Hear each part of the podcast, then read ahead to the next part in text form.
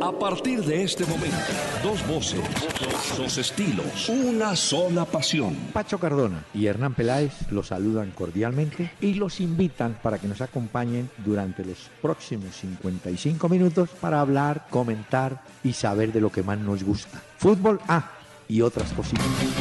El doctor Hernán Peláez y Pacho Cardona presentan Una Hora con Peláez y Cardona. Fútbol, música y algo más.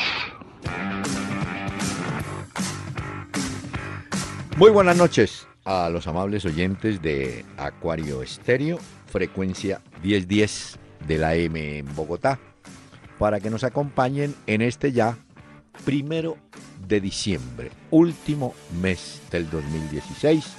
Y vamos a hablar, por supuesto, de tantas novedades, de tantas, tantos detalles que va ofreciendo el fútbol. Eh, joven, ¿cómo le va? Doctor Peláez, buenas noches. Llegamos a diciembre, sí señor, buenas noches para Mm. los oyentes, no solo para los que se conectan en Acuario 1010, sino también Doctor Peláez en www.pelaezicardona.com. Hay gente disfrutando en vivo y en directo del programa ahí también. Y a través Sí, del señor. podcast que lo disfrutan. Ya vamos en el programa 126. Vea, doctor Peláez, cómo No pasa me el tiempo. diga, ¿tanto? Vea Mm, usted. y, y no nos has dado cuenta, no nos dimos Ya cuenta. me toca cambiar la libreta para el próximo año porque ya la tengo llena de apuntes. Lo noto a usted como afónico. No, doctor Peláez, estoy en modo decembrino ya. esa- Primero de diciembre ya se pone bueno esa, fumade- esa fumadera la, ¡No! la va a llevar bien. No, ¿No? doctor Peláez, no. Madera no. Bueno, es que hace, quiero ha hecho contar- mucho frío en Bogotá, vio que Uy, sí. sigue lloviendo y todo. bueno, vamos a ver la cancha a propósito que tiene Hmm. trabajo este fin de semana. Pero mire, eh, hoy es jueves, primero de diciembre, y vamos a ponerle un poquito de música tropical del recuerdo. El invitado eh, de esta tarde o de esta noche es Johnny Pacheco. Él nació en República Dominicana, exactamente en Santiago de los Caballeros. Eh, fue compositor, arreglista, director de orquesta, productor y tenía la fortuna de ser multi-instrumentalista. El hombre tocaba varias cositas, Mm, dominicano él. pues. Bueno, aquí tenemos un tema inolvidable. Acuyuyé.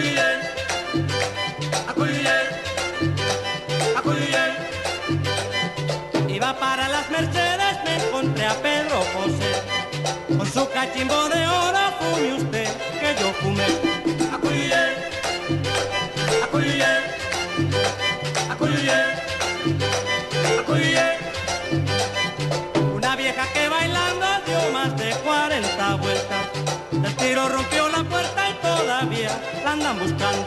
Acuye, acuye. El Acuyuyé de Johnny. ¿Cómo le pareció? Johnny Pacheco. Muy buena, pero es Acuyuyé. Acuyuyé. Sí, Ah, ya, es que apunté Y- mal. Es que No, y acuyuyé. apunté aquí, perdón. Esta, esta- este tema también lo trabajó Joe Quijano, que tuvo su orquesta. Alguna vez vino a Bogotá no hace muchos años. Y lo recuerdo mucho porque se presentó arriba, por ahí en la calera. Masai puede ser, Masai, sí. Y allá estuvimos con un fanático de este tema, el actor Bruno Díaz. recuerdo, Ah, vea. Acuyuyé. Bailarina además. Sí, señor. Bueno, este es de la salsa, salsa fina. Y menciona en la letra cachimbo de oro. Bueno, el término portugués es cachimba, la cachimba de San Juan y tal, que es una pipa, ¿no? Entonces allá veo que es cachimbo, cachimbo de oro, dice él, el cantante. Escuchemos Johnny Pacheco.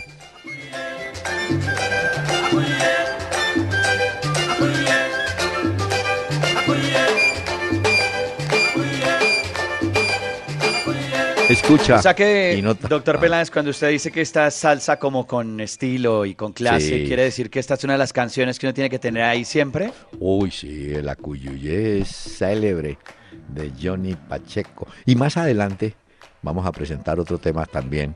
Pita Camión. Pita Camión. sí. Pero bueno, señor, hay que darle oportunidad a los oyentes que escriben Del amablemente. 89. Acaba de encontrar el Acuyuyé de Ah, Johnny bueno. Pacheco de 1989. ¿Sabe que no es tan vieja esa canción? No, no tiene sino como veintipico de años, pero no, está No, bien. pero- Sí, Gardel tiene como 80. Bueno, Sí, claro. a ver, correos. Correos y mensajes que nos envían los oyentes. Muchas gracias a todos los que nos escriben vía Twitter, arroba Peláez y Cardona. Interactuamos con ustedes en tiempo real, así que muchas gracias por sus tweets. También hay gente que sigue la fanpage de Peláez y Cardona. No olviden darle me gusta. Y también hay gente que nos sigue en la página oficial de este programa, que es peláezycardona.com. Ahí pueden enviar sus mensajes y oír también este programa y disfrutarlo también. Lo pueden oír en podcasts también. También, claro. Ah, bueno. Yo, por ejemplo, tengo iPhone y en el Ah, ya. iPhone usted tiene su servicio de podcast y ahí puede, y es, se suscribe y es gratis y la actualiza cuando usted se conecta y todo. Muy bien. Y como nos gusta, gratis. Mire, Leonardo Camacho, vía mail, dice, viendo el homenaje que le hicieron los hinchas del Nacional a Chapecoense, tuve sentimientos encontrados. Una tristeza muy profunda y una gran alegría de ver a esa cantidad de gente. Sí, yo creo que el detalle, la demostración que hizo de civismo y de solidaridad el pueblo de Antioquia a nombre de Colombia con el- la tragedia vivida por Chapecoense fue inolvidable. ¿no? Lo de anoche fue sensacional, Uy, sí. Anoche se nos incluyendo las palabras salieron las de- lágrimas. de un ministro, un el canciller brasileño que tuvo palabras muy Mm. elogiosas. Habló muy bien el alcalde de Medellín, Mm. Reinaldo Rueda también recordando a los 11 jugadores, pues eran más los que estaban en el- la tragedia, pero él como si fuera una formación los mencionó, fue un lindo gesto también. Y bueno, en medio de todo lo que dice el oyente, en medio de toda la tristeza, pues también hay un sentimiento de alegría de ver la cantidad de gente que se une y ellos en representación de toda Colombia en ese homenaje. Ayer, muy bonito eso anoche. Mire, a- hoy jueves deben estar, si no salieron ya, dos Hércules de la Fuerza Aérea brasileña llevando los despojos mortales de todos estos muchachos Mm. a Sao Paulo, donde están reunidas las familias de los jugadores esperándolos. Y hoy jueves El también homenaje a ser- va a reunir a más de 100 mil personas, doctor Peláez, en sobre Brasil. todo, sobre todo en Sao Paulo. Y bueno, y al arquero aquel desafortunadamente que tuvieron que o debieron amputarle una pierna, lo iban a someter hoy a una segunda cirugía. No, no conozco los motivos ni han explicado por qué, pero está en vía de recuperación, ¿no? Se va a demorar.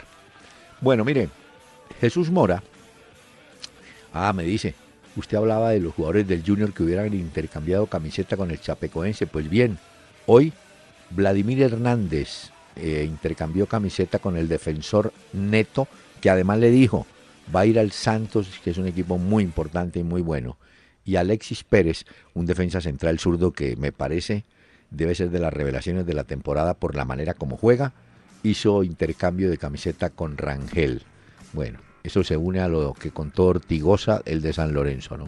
Y en las Bueno. redes sociales de ellos uno puede ver las camisetas Sí, porque hombre. ellos compartieron en un acto, digamos, de reconocimiento y un homenaje también a través de sus cuentas. Los jugadores del Junior hicieron eso. Vladimir Hernández y Alexis Pérez compartieron la imagen de esas camisetas. Sí, Dice, por ejemplo, mire, una de las cosas que decían ahí, eh, decía eh, Vladimir, decía, cuando cambié la camiseta con Neto, él me preguntó si iba a Santos y le dije que sí, me respondió que él había jugado allá y que esa es una ciudad muy bonita, con playas y que iba a un gran equipo. Y dice, de Chapecoense me llamó la atención Tiaguiño, quien nos complicó aquí y allá. Sí, la verdad es que Tiaguiño sí le hizo la vida imposible al Junior. Era muy driblador, muy rápido. Sí, y también sí. el capitán Clever Santana, jugador con mucha experiencia y seriedad. Fue lo que dijo eh, Hombre. Vladimir Hernández. Déjeme agregar algo eh, respecto a lo que le dijo este muchacho Neto a Vladimir. Él menciona las playas, sí. Eh, recordemos que el puerto de Sao Paulo es Santos, eh, que es el puerto por donde Brasil siempre exportó, no sé si habrá otro, exportó siempre el café. Y recuerdo mucho esta anécdota, que es verídica. En un momento, el precio del café en el mundo había caído. Y Brasil, que era el primer exportador en volumen de café, no sé qué, qué funcionario, qué gobernador o qué presidente determinó que como había tanto café para exportar y no había tanto comprador dispuesto a pagar mucho, resolvieron botar el café al mar para ¿Ah, mantener, sí? para mantener un inventario controlado y no digo que provocando una escasez, pero diciendo, si seguimos sacando café y café, pues no, no lo van a Había mucha demanda eh, y no, podía, y sí cubría la demanda, pero de todas formas el precio muy le sobraba. Entonces ellos dijeron, prefieran, vamos a botar el café al mar y vamos a, a controlar el precio. Una técnica rarísima, pero la hicieron. Bueno. Pues es que si usted tiene café, supongamos que tenemos nosotros el café, que en Colombia hay, pero si nos sobrara y nos piden una parte y la otra parte se nos va a quedar ahí guardada, si sacáramos todo el café, pues se pone más barato. Entonces me imagino que ellos por una estrategia de precios lo que hicieron fue botarlo al mar, pero muy curioso esto que cuenta usted, doctor Peláez. En cambio, los del petróleo hoy en día no lo botan, lo almacenan o bajan la producción. Mm. Van bajando la producción. Si estaban dando mil barriles día, por decir algo, dicen no, vamos a sacar apenas 300 barriles día, porque también van a tener problemas de almacenamiento. Son métodos para control de precios, ¿no? Bueno, claro. César Forero también dice sobre el caso de anoche, dice, hombre, pues sí, los hinchas de Nacional, pero también había hinchas de Medellín, de todos los equipos de Colombia. Sí, yo creo que es un sentimiento nacional. Ah, aquí le pregunta a don David Vargas, debe tener usted ese dato. Partidos recomendados para este fin de semana. En ah, cabeza de eso, obviamente, el clásico Barcelona-Real Madrid. Sí. Por ahora solo le digo que el mm. clásico va a las 10 y 15 de la mañana hora de Colombia, pero más adelante le doy todos los recomendados del fin de semana, incluyendo los del fútbol profesional colombiano, porque esta jornada es decisiva. Aquí hay muchos que se despiden ya este fin de semana. Mire, pero déjeme adelantar un dato que encontré hoy a propósito de ese clásico Barcelona Real. Ese clásico no tiene sino 114 años de historia. Se han disputado 222 clásicos. Real ganó 93 y Barcelona ganó 91. El resto, empates. De todas maneras, es un clásico añejo. 114 años. Muy bien. Mire, escribe Jorge Arturo Domínguez. Eh, dice que puede tener razón, que, que, a veces la noticia de Chapecoense también se ha ido llenando de amarillismo por una cantidad de cosas baratas que lo hace. No, lo que pasa es que se han presentado eh, hechos de especulación, ¿no? Entonces, mm, él dice, por ejemplo, resulta que todos somos pilotos, controladores, o lo que es peor, expertos en rutas de aviación. Sí, porque la gente eh, entra a oír y a opinar, ¿no? Mm, claro, pues eso siempre con todos los temas también, ¿no? Sí, pero ya, por ejemplo, ayer destaqué el oficio de controlador aéreo porque es una responsabilidad mm. enorme es que usted. ¿Sabe que a la niña, a la niña que estaba de controlador aéreo de la tragedia, la han amenazado de muerte? No, ¿así? ¿ah, sí. pero no, bueno, no sé. La han amenazado de muerte y está viviendo una situación muy complicada. Porque ella ha dicho y lo expresó en un comunicado también que le envió a sus compañeros, los controladores aéreos, que esta vez le ha tocado a ella esa situación complicada. y dice que eh, finalmente hizo lo humanamente posible para preservar las vidas de las personas. Porque claro, pues una persona que tiene que controlar eh, lo que está sucediendo en el espacio aéreo. y bueno, ya dice que hizo todo. Janet Molina se llama esta controladora. la niña. Que la han amenazado y todo. Porque mire, un policía de tránsito también controla, pero está en tierra, ¿no? Puede que sea más fácil, entre comillas. Pero cuando usted tiene cuatro aeronaves en el aire, las cuatro van a aterrizar en el mismo aeropuerto, usted tiene que darles prioridad, alturas, para no chocar en el aire, pues usted está a 15 mil pies, usted esté por favor a 20 mil, usted baje, entre, cambie, en fin, Eso no es fácil. No, Y no. yo digo Uno lo habla y lo opina, pero No, eso es con toda la ignorancia del mundo, pero esa gente No, es preparada para eso. Ahora dice es- Mm. ella, doctor Peláez, en su carta, dice, puedo afirmar con absoluta certeza que de mi parte hice lo humanamente posible y lo técnicamente obligatorio para conservar la vida de esos usuarios de transporte aéreo. Ah, sí. No, y además es una sola persona la que tiene que manejar eso, porque usted se imagina donde haya dos voces. No, eh, no, El, co- el comandante a quien le cree, a este valor. no, no, claro. Una sola persona en ese momento es responsable de la actividad. Muy bien. Bueno, y la aerolínea ya la suspendieron, ¿no? Ah, sí, bueno, pero es que En Bolivia era- ya le, Mire, era, le y era muy fácil, vea. el permisos y todo.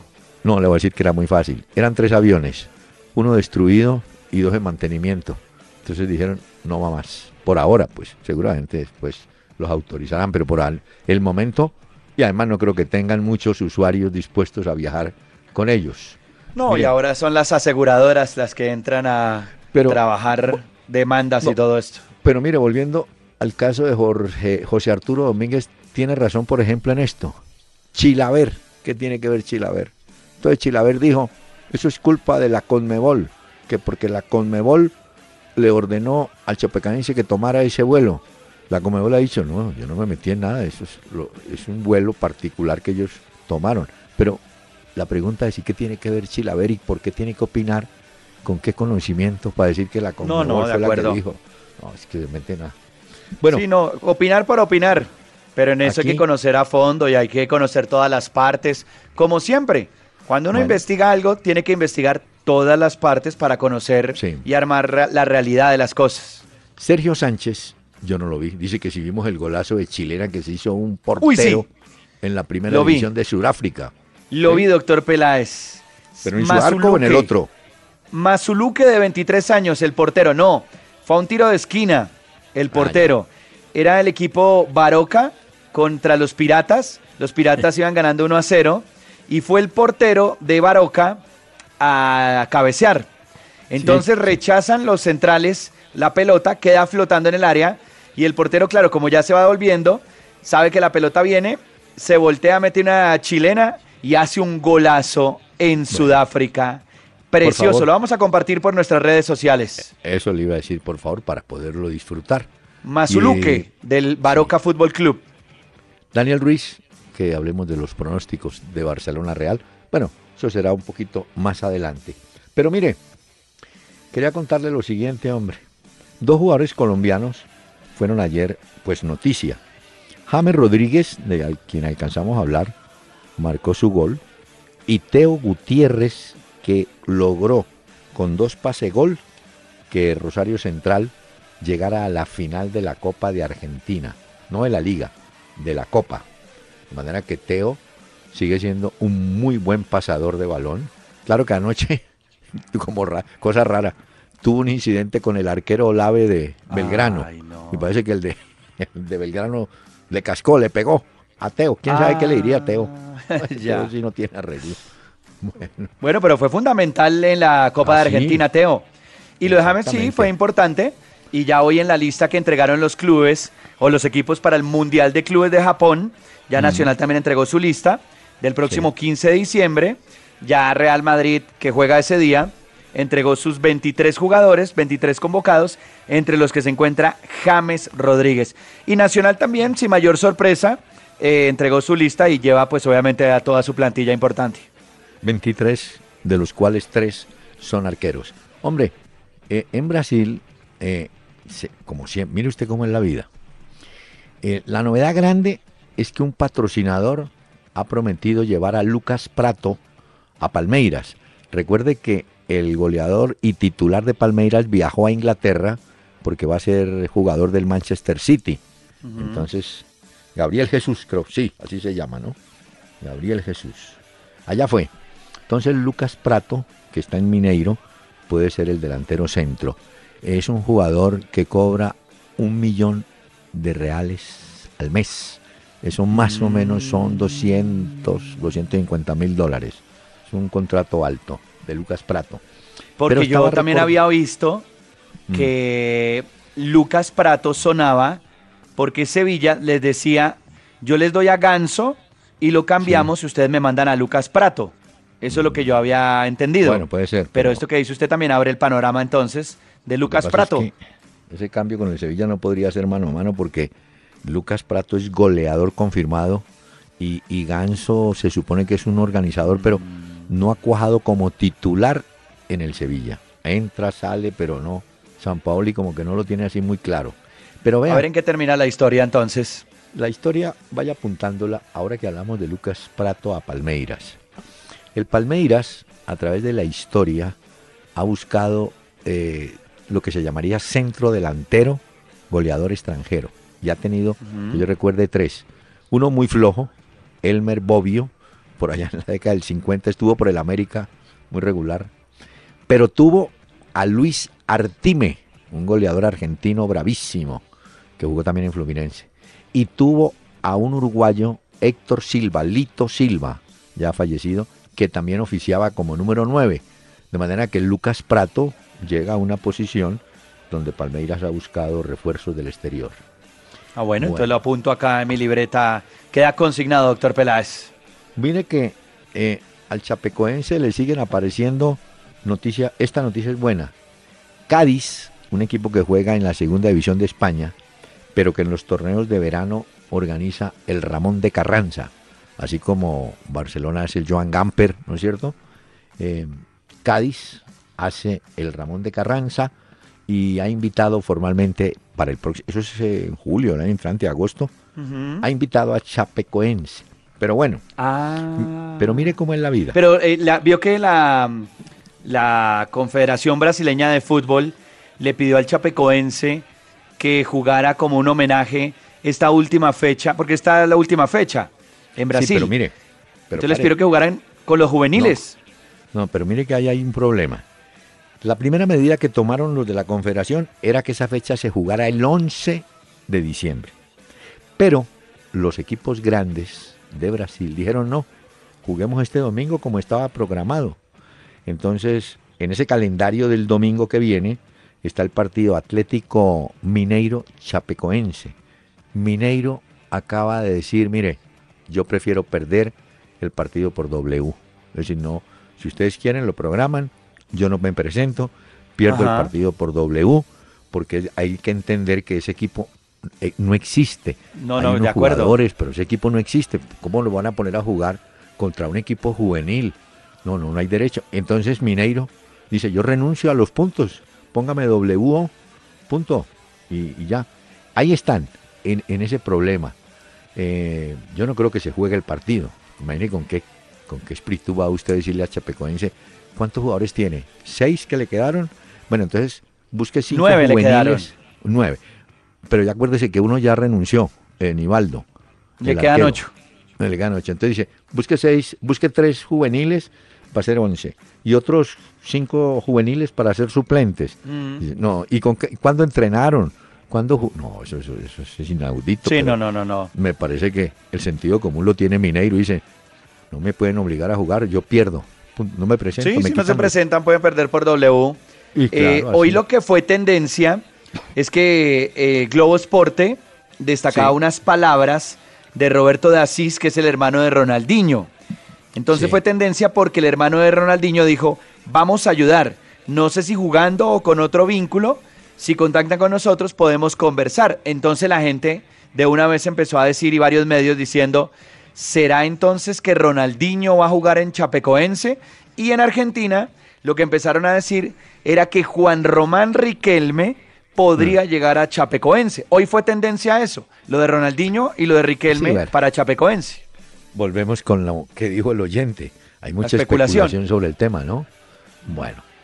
eh, y por ejemplo, el presidente de la, ¿cómo se llama? De la Confederación, la Conmebol, dijo, hombre, eh, hay mucha especulación sobre este tema, hablando de que salieron con otra historia, que en febrero, por allá del febrero 17, iban a jugar la final de la Suramericana. Eh, entonces, nadie sabe cuál va a ser la medida que van a tomar. No. ¿No? Y además la Conmebol ya dijo hoy que todavía no han tomado ninguna decisión. pues ninguna. Porque muchos medios también salieron a decir que ya la Conmebol había dado la Sudamericana a Chapecoense. Y la Comebol dijo, en este momento nosotros no hemos tomado ninguna decisión, no hay determinación en este momento. Entonces habrá que esperar a que haya un comunicado oficial como debe ser de la Conmebol. Eh, eso quiere decir que las especulaciones crecen. Mire, e, este dato que no tiene nada que ver con lo que estamos hablando de Chapecoense, pero tiene que ver con México, donde tenemos una buena cantidad de jugadores colombianos. Sacaron hoy o publicaron la lista de los 11 mejores jugadores extranjeros que llegaron a este campeonato mexicano. No figura ningún muchacho colombiano. Ah. Pero sí hay noticia. Hay un arquero argentino Marquesini, que era de Lanús. Ese muchacho va, parece al América de México y el América cede tres jugadores al Santos Laguna. Un cambalache uno por tres. ¿Oyó? Eh, Marquesini. Esa es la novedad que hay. Después de que Tigres le ganó anoche a León 1-0, ¿no? 1 0. 1 0 gol del francés, de Guiñá. Y hablando de Guiñá, Guiñá tiene 10 goles. Boselli no marcó y sigue en 12. Eh, Dairo no juega y está en 12, pero el francés está apretando, está a dos goles y es un goleador consumado ese Guiñá. Bueno. y sabe, doctor Peláez, que hoy leía en eh, la prensa mexicana también que tienen un serio problema los clubes de México, porque en la liga ellos viven un tema complicado. Muchos de estos clubes tienen jugadores con sueldos de, hay unos que tienen 600 mil dólares al año, otros que tienen 50 mil dólares mensuales, y esos contratos fueron firmados hace dos años a un tipo de cambio, decían hoy de 15 o 16 pesos por dólar, pesos mexicanos. Entonces dicen que eso va a ser un gran problema porque con la nueva economía y con lo que va pasando en Estados Unidos y con la devaluación también del peso mexicano, que va a ser un gran problema para los clubes de esa liga tener que enfrentar esa circunstancia ahora. Ese es el problema cuando, bueno, le voy a dar un ejemplo. La depreciación que llaman, ¿no? No, la, no, usted importa un automóvil alemán. Mm. Entonces ese día le liquidan, el, como pasó aquí hace dos años. ¿A cómo está el dólar ese día? 1900. Resulta que ese mismo dólar hoy vale 3000. Entonces, calcule usted lo, el sobrecosto en ese, en ese automóvil, sin hablar de, depreciación ni nada. Esa apreciación antes, por el contrario, ¿no?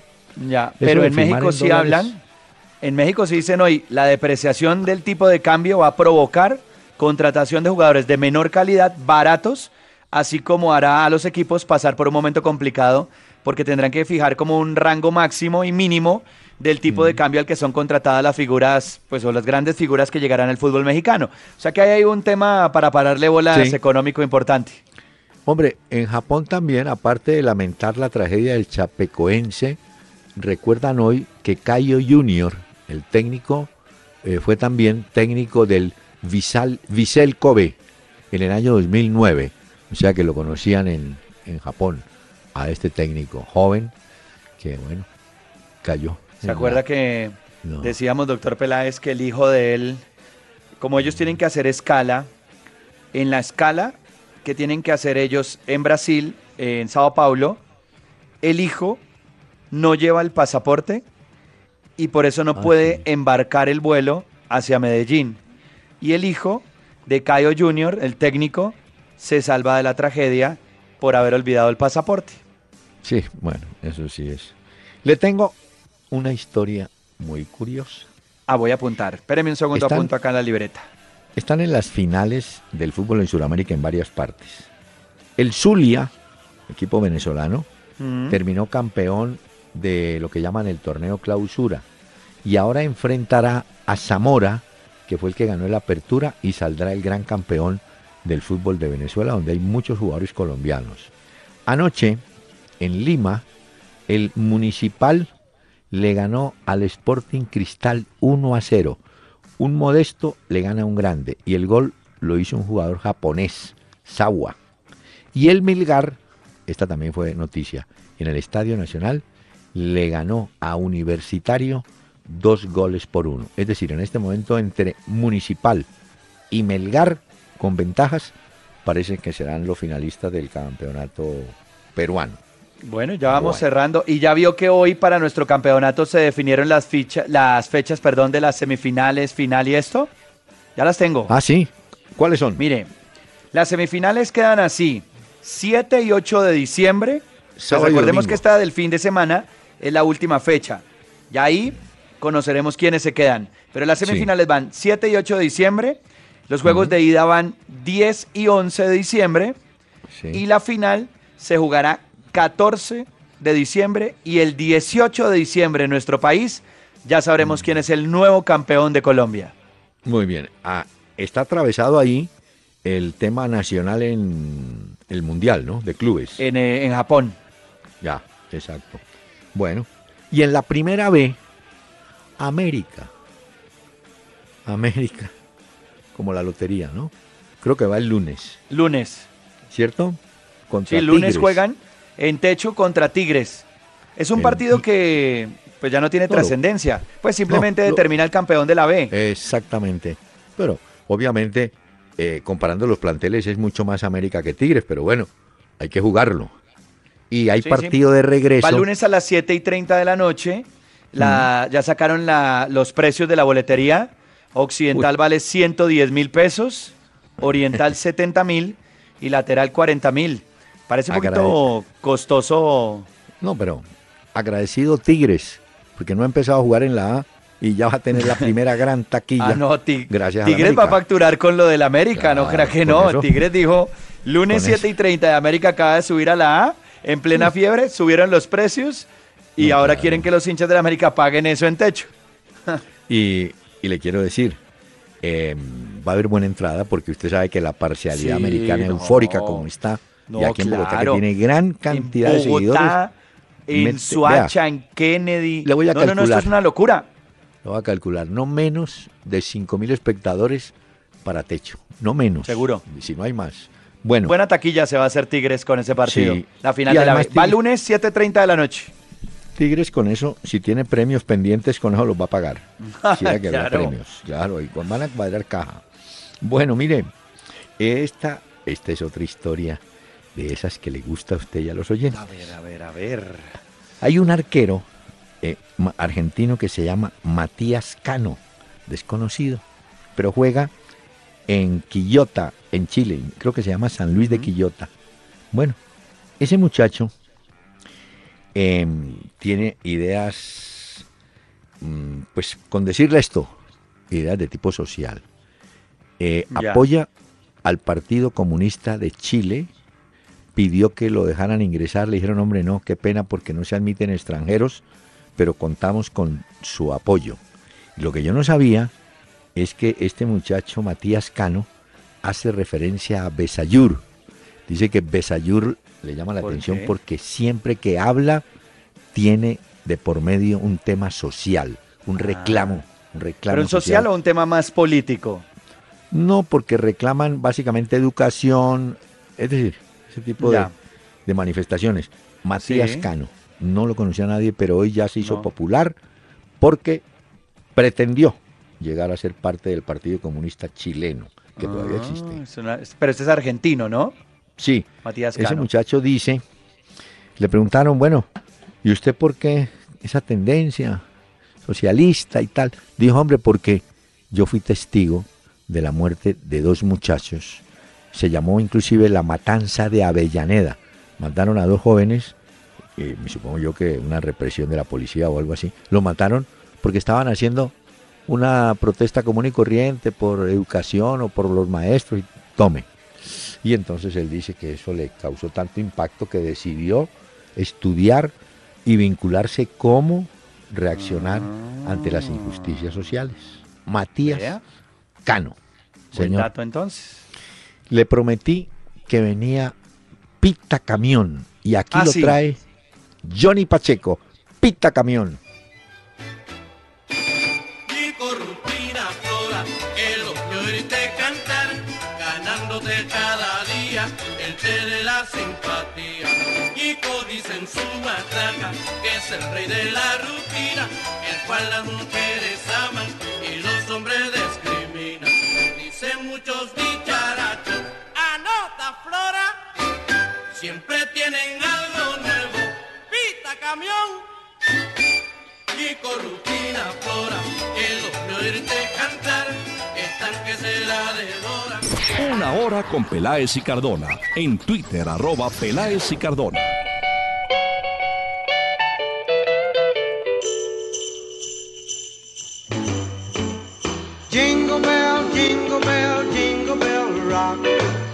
Jingle bells swing and jingle bells ring. Snowing and blowing up bushels of fun. Now the jingle hop has begun. Jingle bell, jingle bell, jingle bell rock. Una versión del año 87, la versión original de Bobby Helms de Jingle Bell Rock. Doctor Peláez, ahí la traen usted para que la disfrute, ya que hoy es primero de diciembre. Así hoy es. escarbamos la historia.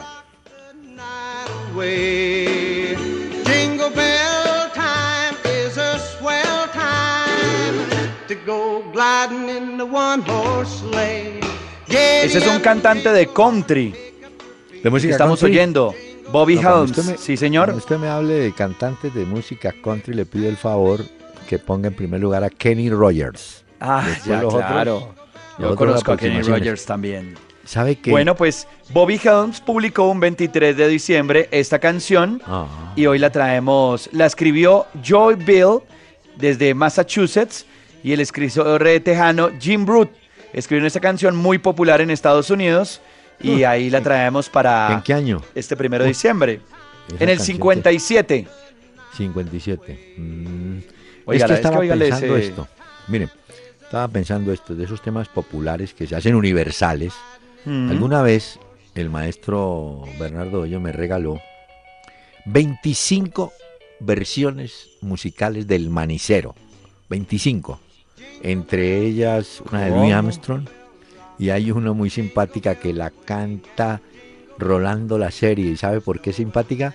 Porque él no dice el manicero, sino Pinos Vindor. El vendedor de Pinos Vindor. Bueno. Ah. Pero digo, 25. Yo creo que esta canción navideña debe tener un número parecido de interpretaciones. Uy, sí. Hay No muchos si que han hecho versiones. Sinatra, Sinatra no trabajó, no, uno de ellos. No estoy seguro, doctor Peláez, Bueno, pero por ahí cerca ¿no? que alguno de estos sí De la trajo. Pero hay muchos. Se trata de Jingle Bell Rock. Hoy es primero de diciembre y arranca esta época navideña. Un abrazo para todos nuestros oyentes. Oigan esta canción.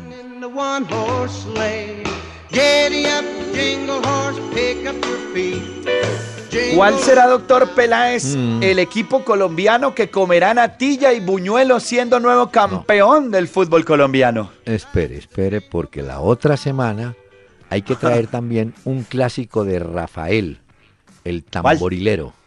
El tamborilero. de Ah, claro. Rafael el español. Bueno, Bueno. vamos a lo que vinimos, como dijo el médico. Mire, Santa Fe, Medellín, inician la fecha el próximo día, sábado 3 de diciembre, a las 5 y 30 en el Campín, con ventaja para el equipo cardenal. Y ¿Cierto? esperando que la cancha del Nemesio Uy, esté en buenas uy. condiciones para ese día, porque la lluvia ha sido muy intensa y la Todas vimos en el Juego llueve. Millonario Nacional que no estaba bien la cancha del Campín. Todas las tardes llueve en Bogotá, pues para que vamos acostumbrando a las 5 y 30.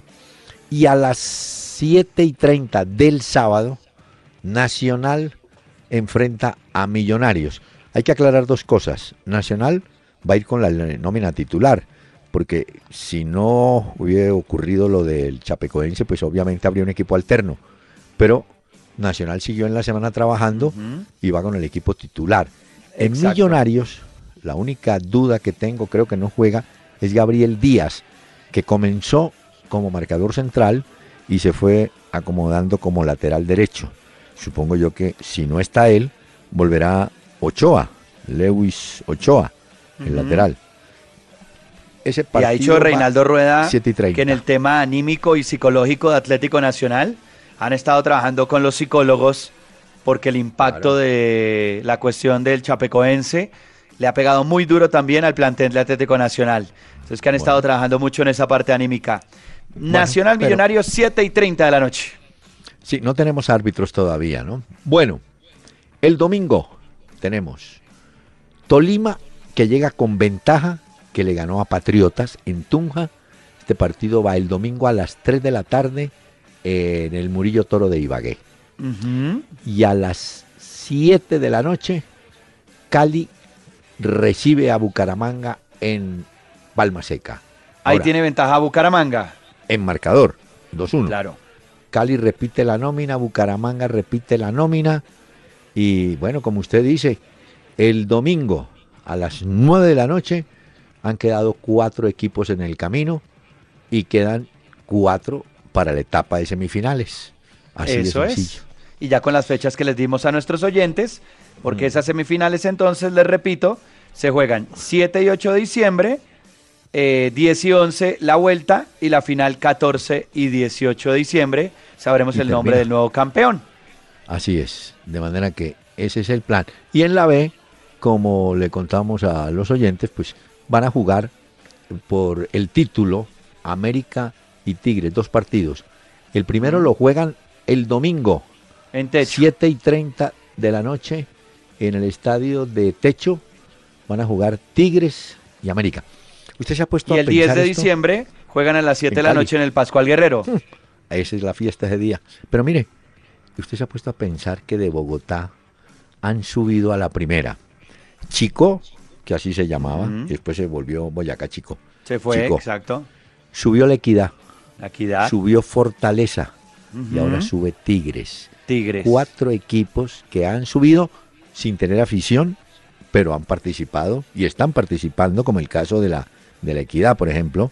¿Y ahí cómo se va a hacer, Tigres. doctor Peláez, para repartirse el estadio de techo? No, eh, eh, como tienen que gastarle tiempo al calendario, ponen a jugar un equipo eh, el domingo, por ejemplo, Día, y al otro sábado. domingo, sí, y al otro domingo le toca al otro, es decir, van turnando, como cuando Santa Fe Millonario, lo mismo, Sí, de acuerdo. que usan el Campín así. Entonces tendremos dos equipos en el Campín, Santa Fe Exacto. Millonarios, y Dos equipos en techo, Tigres y La Equidad. Y todos aquellos que quieran venir a jugar a techo, bien pueda. Bien, pues aquí juegan Pero la gente todos. en Bogotá se va a beneficiar mucho, Claro, porque no. va, a haber, va a haber equipos importantes por lo menos en cada fecha en Bogotá. No, pues imagínense, en techo América es el primer visitante Claro. grande que hay que van a jugar contra Tigres. Bueno, Ah, bueno, eso. eh, bueno, ¿hablamos mm. del clásico? ¿de cuál de tantos? Ah, No, doctor Peláez, el de Barça Real Madrid de este sábado. bueno, me gusta por la hora, porque a esa hora 10-15. todavía la gente no ha salido a hacer compras porque la señora sábado que hacer vueltas. Entonces, Ah. usted ahí ahí ronronea, ay no, no, Usted espere, dice espere, que porque la desayuno". señora le gusta el horario porque la señora está dormida y no le está diciendo Sí, pero a compras, a las vueltas.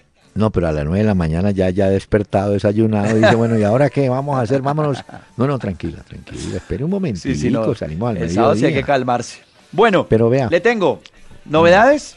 Sí, Listo, Barcelona en el arco, no hay problema. Ter Stegen será el portero del Barcelona. ¿Listo? muy bien. La defensa, a ver, podría si quiere Luis Enrique jugar con tres centrales, que serían Piqué, un Titi, que ya se recuperó, y Macherano, pero ahí pues no se sabe porque si él continúa con el esquema clásico con Sergi Roberto, pues ahí me imagino que se descartaría uno de los centrales y un Titi podría ser, aunque es el que está regresando en este momento. Sí. En la banda izquierda, pues Jordi Alba está recuperado para el partido, entonces ese va fijo. Ya. Luego, más adelante, en el medio campo, la duda que teníamos era Iniesta. Pero antes hablo de Rakitic y Busquets, que son fijos. Pero entonces, la duda viene en, ¿será que pone a Iniesta que viene de una lesión? Quizás en el segundo tiempo. ¿O qué va a suceder finalmente? Eh, ¿O pone a Denis Suárez en la mitad de la cancha a ver qué pasa en la primera parte? Y adelante, no hay duda, doctor Peláez, en el Barcelona. Messi, Suárez y Neymar. Ese es el Barcelona. ¿Hablamos del Madrid o tiene dudas del Barcelona? No, no. Eh, eh, Juega Messi, ¿Sí? Claro. listo. No, es que son Listo, Messi ya. y 10 más. Eso no le ponga Sí, más. más Pero misterio. si se recupera y pone a Iniesta, Eh. eso vuelve otra vez. Vamos a ver, bueno. Real Madrid, Keylor Navas, fijo. Sí, Va fijo, no tiene ningún problema. A- abajo tiene Carvajal y Marcelo, que son fijos en las bandas. Ramos en el centro.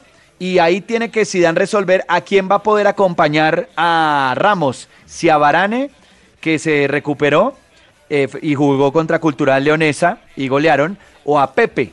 ¿Usted qué cree que ahí pueda suceder entre esos? Entre Real Madrid. No, la ventaja Varane la y tiene Pepe. Barcelona. Ay, eh, No, ¿cómo? pero Varane y Pepe. Porque pongo- va pongo- Carvajal, Marcelo fijo, No, yo pongo va. Ramos fijo y tienen que poner A Varane. o a Pepe. Varane, hombre, no moleste. Bueno. Varane. Listo. Sí. Mm. Y Casemiro eh, jugó 90 minutos, regresó después de la lesión. Vamos a ver qué resuelve ahí Zidane, porque tiene a Kovacic y a Modric que parecen fijos en la mitad de la cancha y adelante pues estaría Cristiano Ronaldo, Benzema titulares, recordemos que Gareth Bale se lesionó, pero Sí. ¿quién entraría ahí entonces? Isco, No, Calderón, no. Puede arrancar con Lucas Vázquez. bueno, puede ser entonces también. Bueno. ¿Y Mm. Pero usted vea. cómo ve? Ya preguntándole en forma No, general, ¿cómo ve el clásico? Veo más a Barcelona. Veo más a Barcelona porque es que en su campo es difícil. Y además, ellos tienen que estar pensando, si perdemos quedamos a nueve puntos, ¿correcto? Sí, no, no puede perder. Pues, exacto. Entonces vamos a entrar a, a llevar la iniciativa. El problema es que si usted entra a presionar muy arriba al, al Real, corre el riesgo del contragolpe. Por eso le decía yo, Lucas Vázquez y este ese cristiano que en el contragolpe usted le da un metro y adiós. Entonces yo creo que... Pero la gran ventaja que tiene Barcelona es que todo el equipo sabe que hay que darle la pelota a Messi. Usted se la da a él y él organiza. Y Él listo. define y organiza. Que hay muchos jugadores que reciben la pelota y sí, organizan, pero no, no pisan el área, no hacen gol. Este le hace gol, pisa el área y arranca de atrás. Y siempre hace la misma jugada, arranca de la derecha en diagonal y eso va regando gente. Y todo el mundo dice, oiga, tan fácil que sería marcarlo y no lo pueden marcar. Sí. Nunca no han Sí, podido. usted ve la película y dice, uy, pero ¿cómo le dejó pasar? Mire, Claro, eso en televisión se ve tan fácil. Es muy y fácil. cuando uno los ve en la cancha y hablan, dicen, no, es que lo intentamos de todas las formas, pero no lo pudimos frenar. Ahí están, Real Madrid 33 puntos, el Barcelona está a 6 puntos con 27, Prójole. igual que el Sevilla. El Sevilla va a jugar de visitante frente al Granada. Y ahí también, de ahí para atrás, están pues dentro de la liga, están Atlético de Madrid con 24, Real Sociedad quinto con 23 y Villarreal sexto con 22. Por eso le digo yo que pierde Barcelona, queda a 9. Es más, empatan, sigue a 6. Entonces no tiene en un camino salir a forzar Ganar. el triunfo.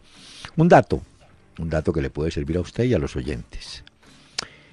En ese clásico, el goleador por el Real Madrid, Di Stéfano, tiene 18. El segundo es Cristiano, que tiene 16. Y el tercero es Raúl, que tiene 15. Pero hay un detalle. Cristiano ha hecho 11 goles en el Nou Camp. Y Messi tiene 21. Es el que más goles tiene entre todos de los, en este clásico, ¿no? Pero Cristiano está a dos goles de alcanzar a Di Stéfano, que ya falleció, y quedaría muy lejos también Raúl, que tampoco juega, se quedaría con 15 goles. Esa es la historia de los hombres que pueden determinar Cristiano y Messi. Eso yo Sí. creo que está claro, ¿no? Eh, repítame la. Veremos, 10-15 de la mañana entonces, hora de Colombia. Tranquilo. Veremos exactamente Barcelona, Esto es Madrid. que los oyentes apunten o memoricen. 10-15. No les vayan a programar una salida de la casa a las 10 porque No, quedan no. varados. No, Usted nada. comprometas después de las Hágase 12. el Diga, no, no, no. Esperemos, esperemos a las 12 salimos, que está la cosa más claro. tranquila y tal. Si quieren verlo. Bueno. No, hay que hacerse el Señor. enfermo ese día, doctor Peláez. No hay otra forma. No se Eh. pueden hacer almuerzos familiares ni nada de eso. No, sí se pueden hacer, pero a la una. Una de la tarde, no a las 10. Mire, en Chile también clasificaron dos equipos para disputar el título. Son Colo Colo de Santiago y el Everton de Viña del Mar. Hombre, sobre el Everton, un detalle que tiene que ver con jugadores que pasaron por acá y allá. De ese equipo, dos jugadores paraguayos tuvieron que ver con Colombia. Máximo Rolón, que jugó para el América en la década del 60, y un jugador muy bueno, un centro delantero que tuvo el Pereira, Luis Doldán. No tenía sin un problema. Cuando iba a viajar en avión, Ay, qué problema con la policía. Porque el hombre le gustaba ir armado. Eso era con su pistola ahí, Doldán. ¿Qué? Y entonces, qué lío. Que entrégale la pistola al comandante. Bueno, Doldán, el 9 del Pereira. Bueno, Ah, y ron. Para que vea. Señor, ¿empezó la Navidad? Sí, sí, empezó la época de Sí, Navidad. sí, ¿no ya primero de diciembre, doctor Peláez, feliz Navidad, un próspero año 2017 No, para no. todos los oyentes. Tranquilo. ¿Voy muy rápido? afane. Sí, pues faltan 30 días. Mire, la pachanga de Navidad.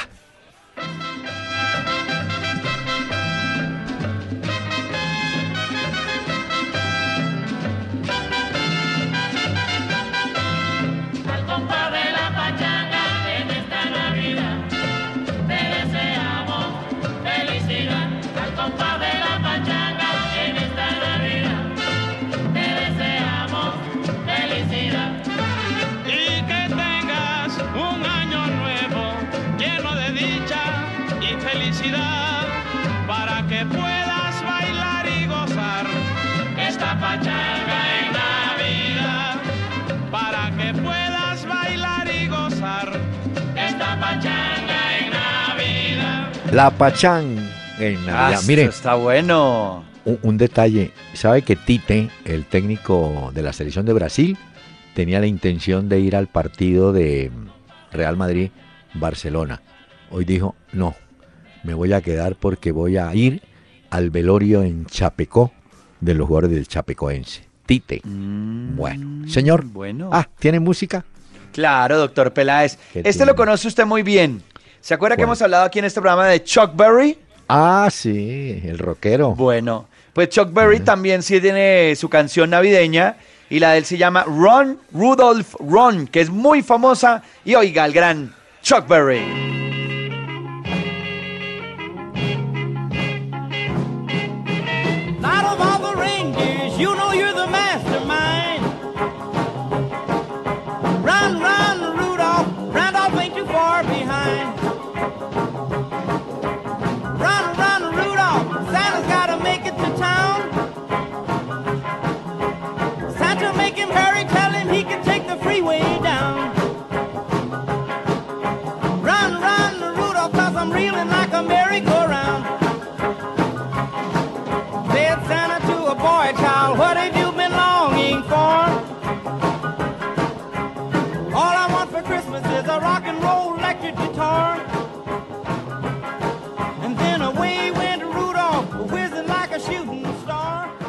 Una hora con Peláez y Cardona en Facebook. Peláez y Cardona.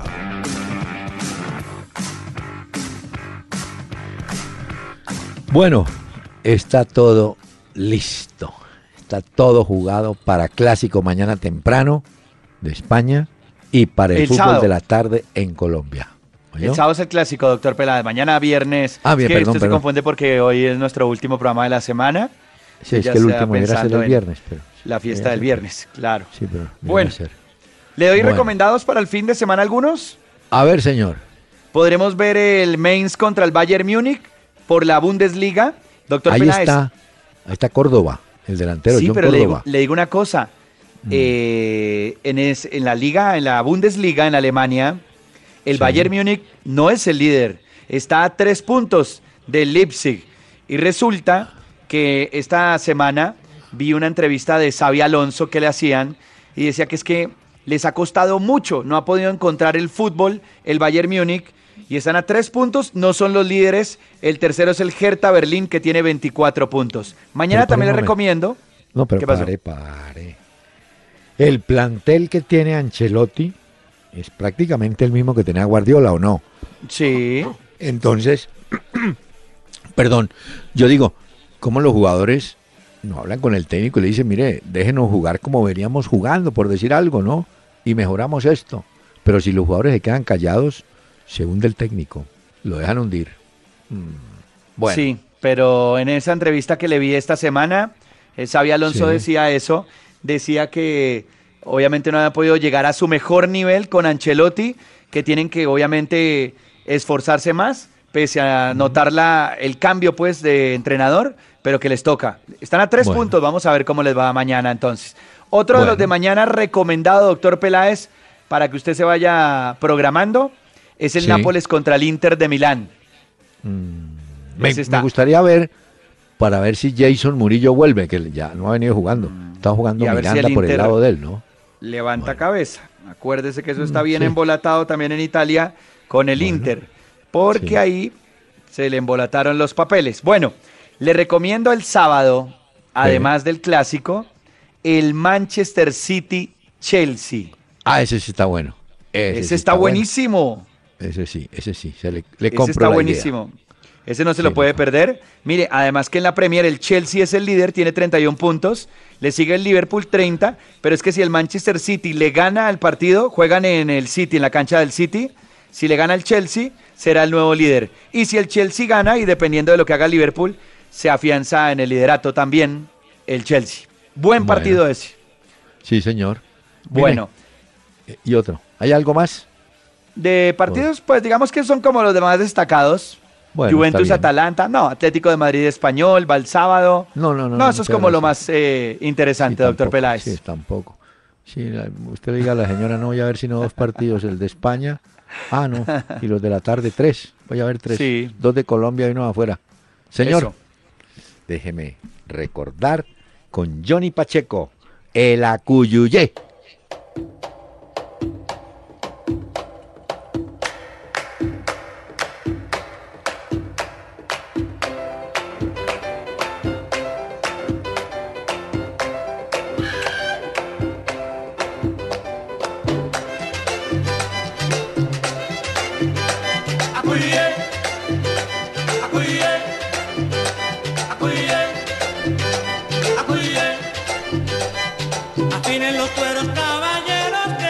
Bueno, don Pachito, le agradecemos a los oyentes que nos han acompañado Muy y los invitamos, uy, va para el lunes, el lunes. El lunes Si volvemos, quiere, doctor Peláez. Después de una acá. semana diferente, ¿no? Que tuvimos esta, Sí. una semana triste.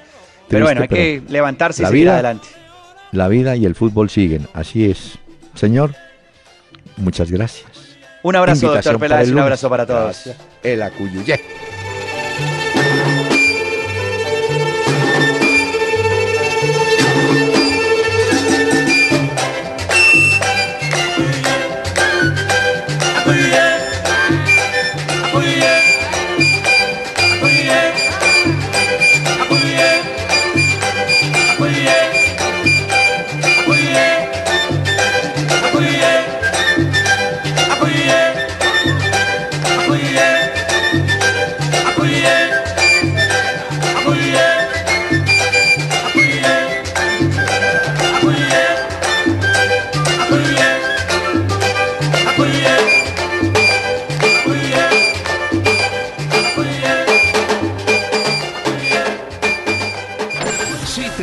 Perdiste una hora con Peláez y Cardona, entra a www.pelaezicardona.com y escucha todos nuestros programas. Una hora con Peláez y Cardona.